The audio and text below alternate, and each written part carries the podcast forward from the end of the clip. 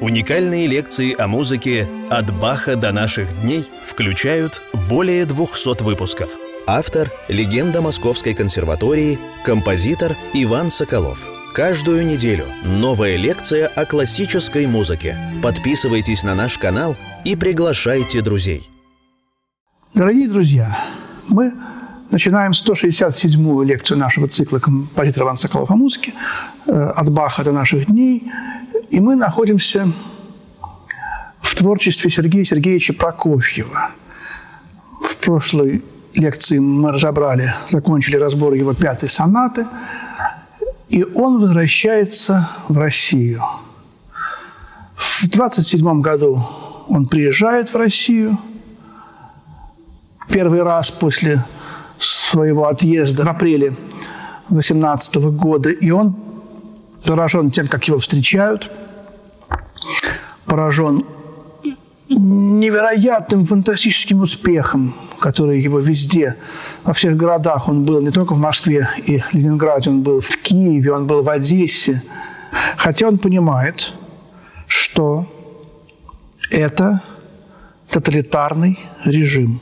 Он понимает, что хватают на улице и арестовывают без суда и следствия. И так было с его родственником Шуриком Раевским. Его просили заступиться. Он был знаком с женой Горького. А он кого-то спрашивает в дневнике, по-моему, или в письмах, а не э, посадят ли меня за то, что я заступаюсь за тех, кто сидит? В общем, он знает, куда он едет. Тем более у него жена и двое детей. Второй появится да, чуть позже, 27 -го года. Святослав и Олег, два сына. Все-таки он возвращается, и вот это его любовь к России, это его, э, как он писал, пока оставим политику в покое, как мне, наконец, хочется услышать утром крик петуха, а вечером – почувствовать запах дымка от костра. Вроде бы, так сказать, и петухи, и дымок есть во Франции, да? Но вот не тот дымок и не те петухи. Вот это все потом проникает в ту музыку, которую он начал писать уже по возвращении. И все-таки при всей гениальности пятой сонаты я нахожу в его опусах начала 30-х годов, вот до переезда, некие черты кризисности. Я очень люблю четвертый концерт леворучный, который он написал для Пауля Витгенштейна, для брата Людвига Витгенштейна, философа. Были два брата. Пауль потерял руку правую на войне, у него было много денег, отец был богатый, спонсировал заказывал э, концерты леворучные Равелю, Прокофьеву, но не сыграл, потому что стиль был не очень подходящий для Пауля. Пауль играл леворучную музыку Франца Шмидта, композитора австрийского, гениального, кстати, тоже. И очень люблю этот концерт не, так и не сыгранный при жизни Сергея Сергеевича. Сыграл только Ведерников, осуществил премьеру. Анатолий Иванович тоже гениальный, абсолютно гениальный пианист. Анатолий Иванович Ведерников, бывший секретарем Прокофьева в конце 40-х, 50-е годы, помогавший ему, в частности, вот в проработке пятой сонаты. Ну, не знаю, может, я ошибаюсь, я очень не люблю критиковать, но вот то, что начало исчезать в мыслях, опус 62, о которых мы говорили, вот это вот в мыслях появилась вот эта вот какая-то, знаете, может быть, даже рахманиновская страстность э, и опять вот это прикосновение к трагической судьбе России, которое стал ощущать Прокофьев, оказавшись там. Вот эти мысли, где он их писал, любопытно было бы узнать, в какой стране, может быть, даже и там, ему не важно. Но особенно это все вспыхнуло в балете «Ромео и Джульетта», и дальше вот пошли э, один, одно за другим гениальные сочинения. Первая скрипичная соната «Фа минор». Фантастическая музыка. И Я считаю, что она примыкает к триаде фортепианных сонат, 6, 7, 8 по концепции, по значительности, по стилю. Это тоже такая камерная симфония, только для двух, а не для одного инструмента. Все эти три сонаты – это три симфонии. И, конечно же, дорогие друзья, наверное, я говорил, когда мы занимались Шубертом, что у Шуберта есть три последние сонаты – С-моль, А-дур и Б-дур. И они очень большие, и их нельзя сыграть в один концерт. Как-то, хотя играть, Брен, Брендель играл, но как-то они немножко не укладываются. Они должны быть как-то вот в, целом концерте, где-то вот в конце концерта одна из этих сонат должна быть сыграна. Настолько они значительные, как три вселенные. Так же и здесь.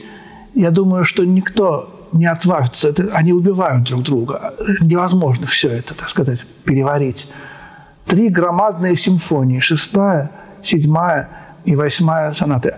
Замысел этих трех сонат сходен э, с колоссальным шубертовским замыслом.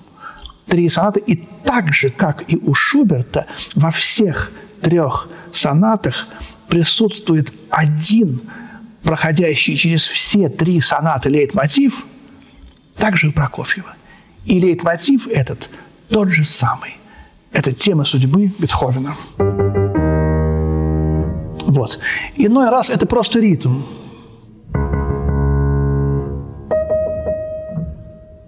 Этот ритм проходит с терцией или, или без терции, или с другим интервалом. Проходит и во всех трех сонатах Шуберта, и во всех трех сонатах Сергея Сергеевича Прокофьева – сознательно или бессознательно, мы договорились об этом не размышлять, мы это не выясним, и это нам не нужно. Судьба, рок, сонаты эти там у Шуберта были о человеке, о несчастном, жалком, трагическом и гениальном художнике, имя которому Франц Шуберт. А здесь это размышления о судьбе Родины и тоже не то, что о несчастном, а счастливом, но трагическом, так сказать, художнике Прокофьеве, вроде ярком, солнечном, но в данном случае Прокофьев трагик. Вот эти три сонаты, знаете, это одно из величайших достижений, я думаю, человеческого духа в области фортепианной музыки – в первой половине XX века. Э, они все писались одновременно. И был момент, когда у Прокофьева были в работе все 10 частей этих сонат. Три части в седьмой, три в восьмой и четыре в шестой. Десять частей, и он одновременно их писал. Шестую сонату он закончил раньше, в 1939 году. А седьмую, восьмую он закончил в 43-м, 44-м. Седьмую в 43-м, восьмую в 44-м. Э, шестую он играл сам. В, ну, премьера была по радио. Э, седьмую Рихтер осуществил премьеру, причем Рихтер выучил за три дня эту колоссальную сонату с диким напряжением. Восьмую играл Гиллельс впервые – но, конечно, в 44-м Рихтер ее тоже сыграл. Она посвящена Мире Мендельсон, второй жене Прокофью. Любопытны тональности этих трех сонат. Они тоже связаны с Шубертом. Шестая ля-мажор, первая из э, триады, опус 82, ля-мажор. У Шуберта ля-мажорная вторая. И две бадурных. Какая странная штука, да? Обычно э, композиторы хоть стараются, так сказать, разнообразить тональности, а он нет. И седьмая, и восьмая. Они обе бедурные. Какая невероятная прямая связь с бедурной последней сонатой Шуберта, а также с хаммер-клавиром Бетховена. И Шуберт тоже с ним связан. Вот э, здесь, безусловно. Ну, а в шестой сонате вторая часть до мажорная. Мы тоже говорили о до мажоре в творчестве Прокофьева. Вот это все очень важно. И вот эта первая ля-мажорная тема э, настолько всем известна, поразительная. Она с детства любого э, ну, ребенка, я помню тоже, вот поразился тем, как он ля-мажор трактовал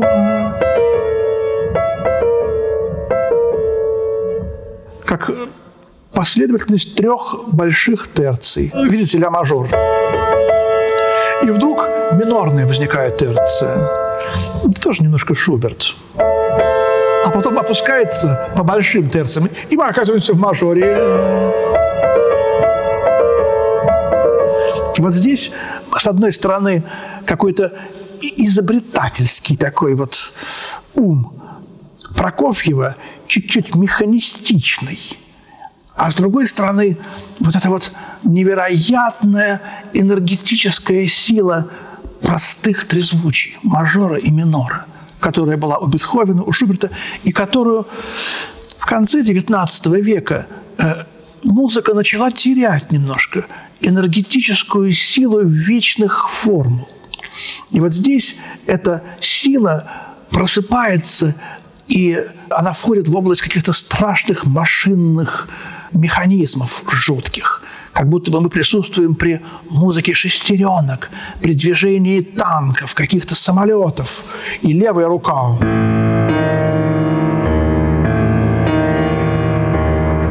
Опять этот интервал тритона.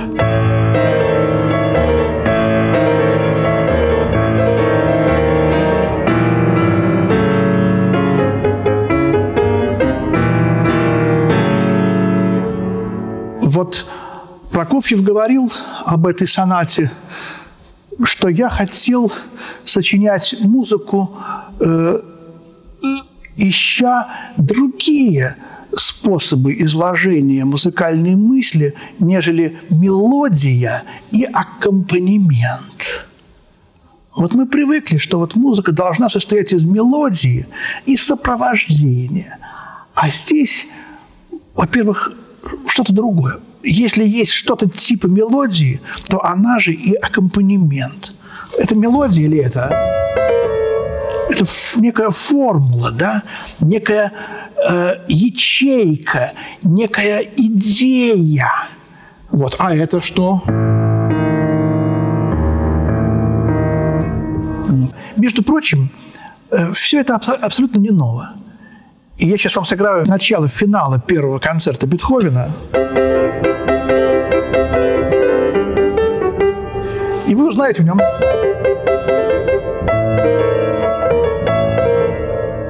даже можно подумать, что он как бы сделал это сознательно. Не будем о том думать. Вот. Или, например, Полонез Шопена.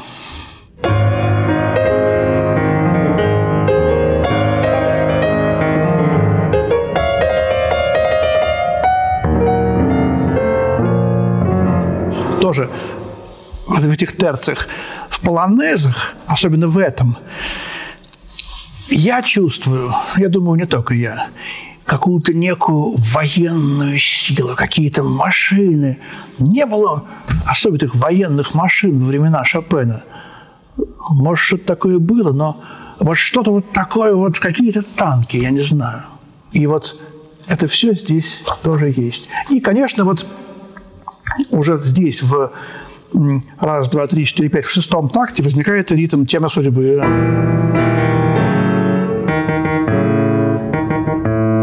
Вот он, э, этот ритм. Дальше в одиннадцатом такте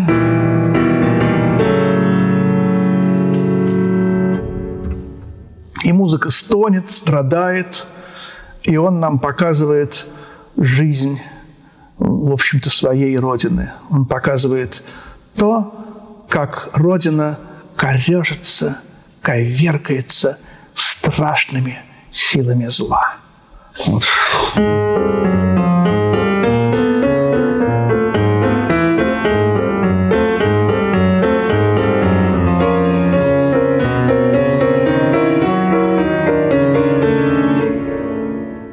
И побочная партия – а в побочной партии Россия эти силы зла засыпают. И начинается вечная красота, встающая из утреннего тумана. Как он это гениально делает. Смотрите, мелодия в октаву.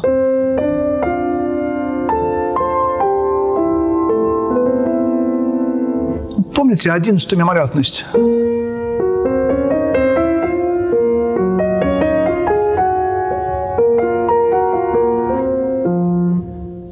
А здесь бас, но тема-то в до мажоре. Ля мажорная главная, до мажорная побочная. А бас си. Миксолидийская си. Седьмая ступень.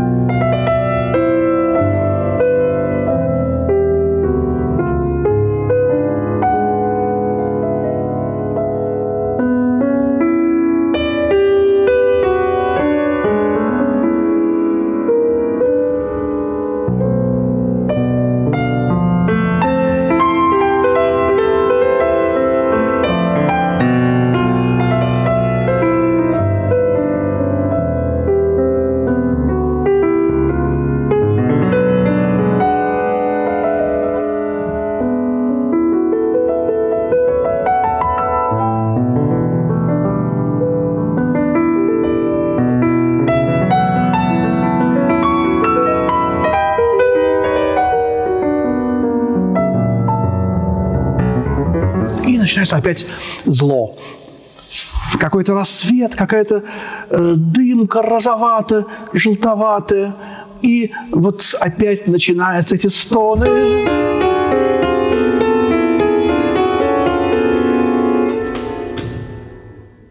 В конце экспозиции есть место, которое ему посоветовал Генрих Густавович Нейгаус. Он сказал, эта нота ля не будет слышна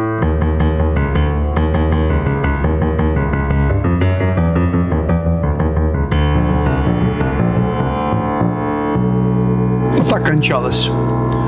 Вот. И тогда три ноты Прокофьев добавил. Потому что очень важно было, чтобы все-таки показать, что на ля кончается экспозиция. И здесь э, обертоновые эффекты тоже.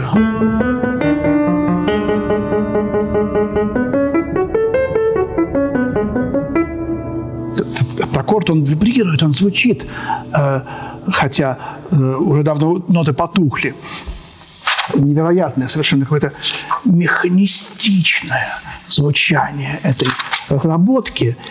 Э, музыка архи красивая, прекрасная, при, при том, что она страшная. Э, и играть я ее не буду всю. Вторая часть тоже ми мажор, и здесь, здесь тоже мелодия.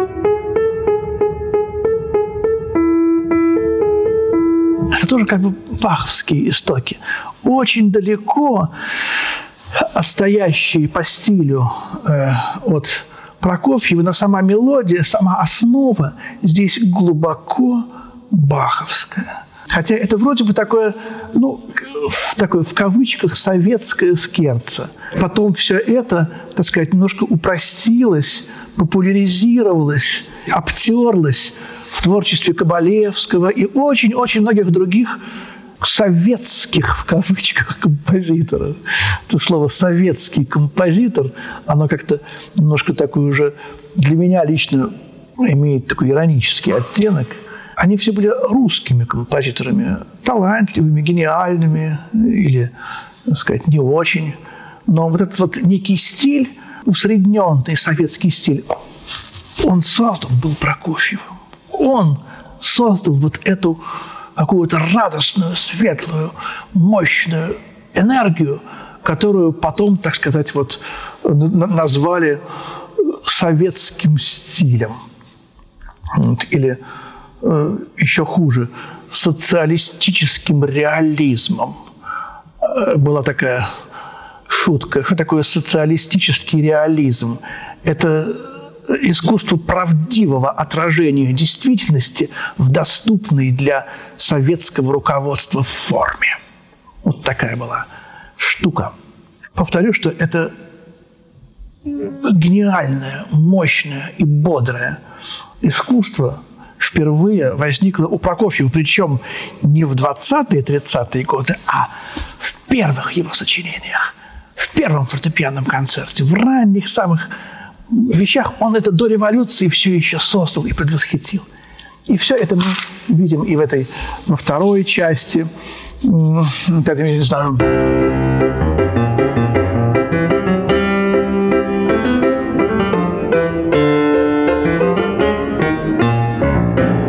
вот такого типа вещи, они потом тиражировались в тысячах, тысячах э, моментов. Опять одиннадцатая мимолетность.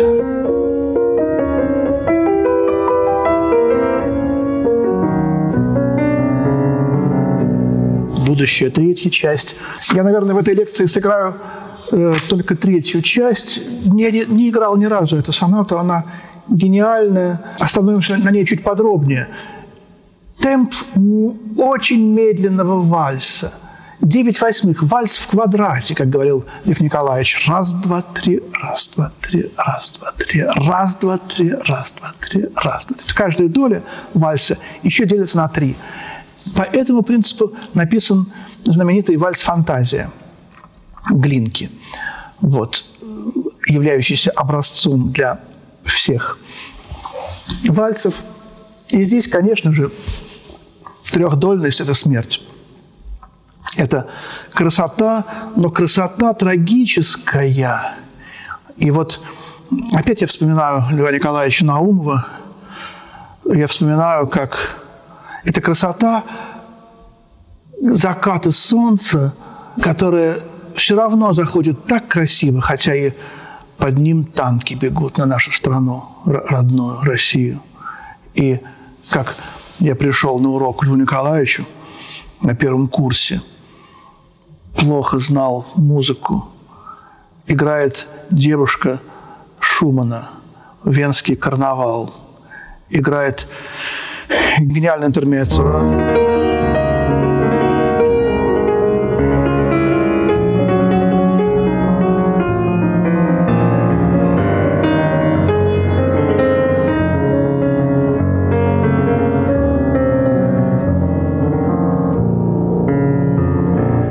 Эту вещь играет гениальную совершенно. И, в общем, все заканчивается, она сидит, он молчит. Ну, ты, говорит, хорошо очень играешь. Понимаешь, говорит, вот представь себе, и дальше идет такой, я никогда не могу забыть, вот это не забуду. Ну вот представь себе, вот человек хочет покончить с собой. Ему так плохо – что он сейчас возьмет пистолет, и вдруг он смотрит в окно. И он видит, как заходит солнце, как лучи заходящего солнца освещают его комнату, стол. И это так прекрасно. Его душу охватывает такой неземной, божественный восторг, что человек думает, нет – если существует на свете такой заход солнца, такой закат, то совершенно немыслимо лишать себя так, жизни и такого наслаждения, как красота. И вот девочка сидит, я совершенно это вообще обалдел. Я подумал, Наверное, Лев Николаевич Наумов очень любит Достоевского. И я оказался прав, потому что это абсолютно Достоевская такая сцена. Айрина Ивановна рассказывала, как Лев Николаевич читает «Идиот» Достоевского, заканчивает последнюю страницу и тут же начинает первую опять. Он читал «Идиота» Достоевского постоянно, беспрерывно и знал его наизусть. Это был вот такой вот гениальный человек, наш Лев Николаевич Наумов – и вот в этой третьей части э, до мажорной, трагической и прекрасной, я слышу вот все это. Ведь трехдольность – это биение нашего сердца. Оно не, не двудольное, а трехдольное. Тук, тук и пауза. И сердце, и дыхание. Вдох, выдох и пауза. Мы дышим И сердце наше все бьется в трехдольном ритме. Трехдольная сарабанда. Все это говорит об ином мире. Третья часть шестой сонаты.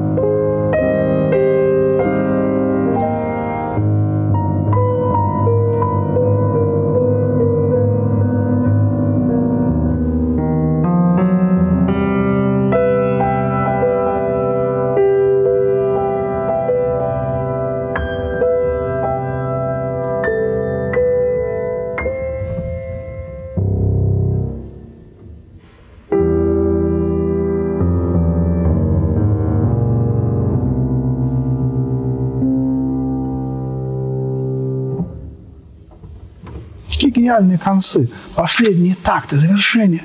Прокофьев – изобретатель окончаний. Он написал об этом специально в письме Московскому. Надо изобретать концы, последние аккорды. Это его гениальнейшее качество. Сколько здесь э, романтизма. Вот помните эти прощальные терции Чайковского, которые романс, опус 5. Вот они. Здесь он удивительно тонко дает, вкрапливает какие-то романтические грустные черты в эту, в общем, очень современную музыку, в эти пронзительные какие-то светящиеся аккорды. И здесь уже пятая симфония Шостаковича слышна. Это соль, звенящая, оркестровая соль, колокольчиками, ксилофонами и высокими скрипками – невероятная, совершенно фантастическая музыка, о которой можно бесконечно говорить и никогда не наговоришься. Ну и четвертая часть.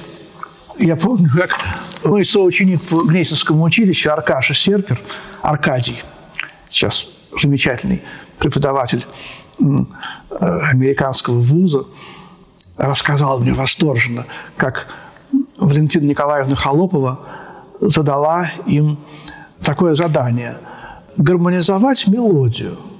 И э, написала мелодию финала э, шестой сонаты Прокофьева.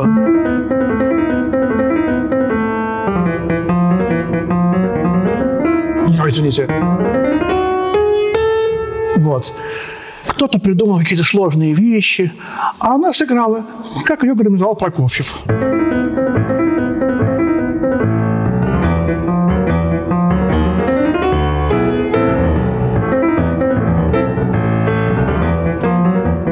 То есть одной нотой буквально э, э, и двумя аккордами.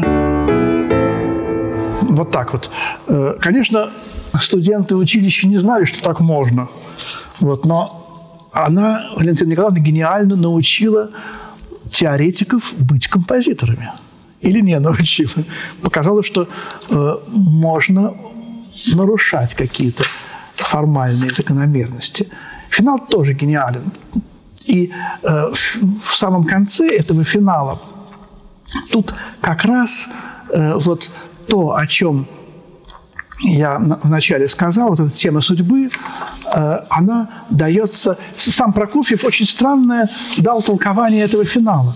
Он сказал, что это музыка инопланетян. Уже в то время, в 30-е годы, примерные какие-то были догадки, что это может быть – но никто не знал вообще, инопланетяне, это вообще было непонятно, так сказать, вообще есть ли они или нет. В православии считается, что их вообще нет, и это бесы. Это маскирующие под, неки, под неких существ, которых нет и быть не может, э, злые силы. Потому что Бог сотворил человека одного, единственного во всей Вселенной. И братьев по разуму, в кавычках, нет. Есть только, так сказать, злые силы. Но э, поэту можно еще кое-что, и поэт может э, создать некий образ и вот какие-то сигналы. Здесь действительно появляются сигналы, а сигналы из космоса люди искали и находили. Радио было уже. И вот эти сигналы, они постоянно в этой финале этой сонаты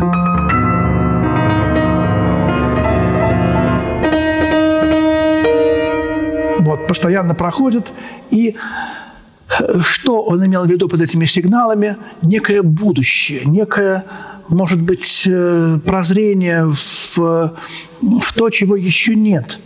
Финал загадочный и э, гениальный. Я не, не буду о нем много говорить, потому что о нем надо либо, либо очень много говорить, либо его гениально играть, что я совершенно, так сказать, не в состоянии. Это музыка, которую я очень люблю, и, может быть, поэтому так и не смог выучить. Но я включил шестую сонату в нашей лекции, хотя ни разу никогда ее не играл, именно потому, что она очень, очень важна для моего становления, для моего развития. Я постоянно к ней обращаюсь, постоянно играю ее так для себя просто ковыряю, что называется, как пианист, как композитор, по-композиторски ее играю. В общем, э, спасибо, что вы немножко побыли со мной э, и послушали мои мысли об этой гениальной музыке. Благодарю вас, дорогие друзья. Спасибо. До свидания. Всего доброго.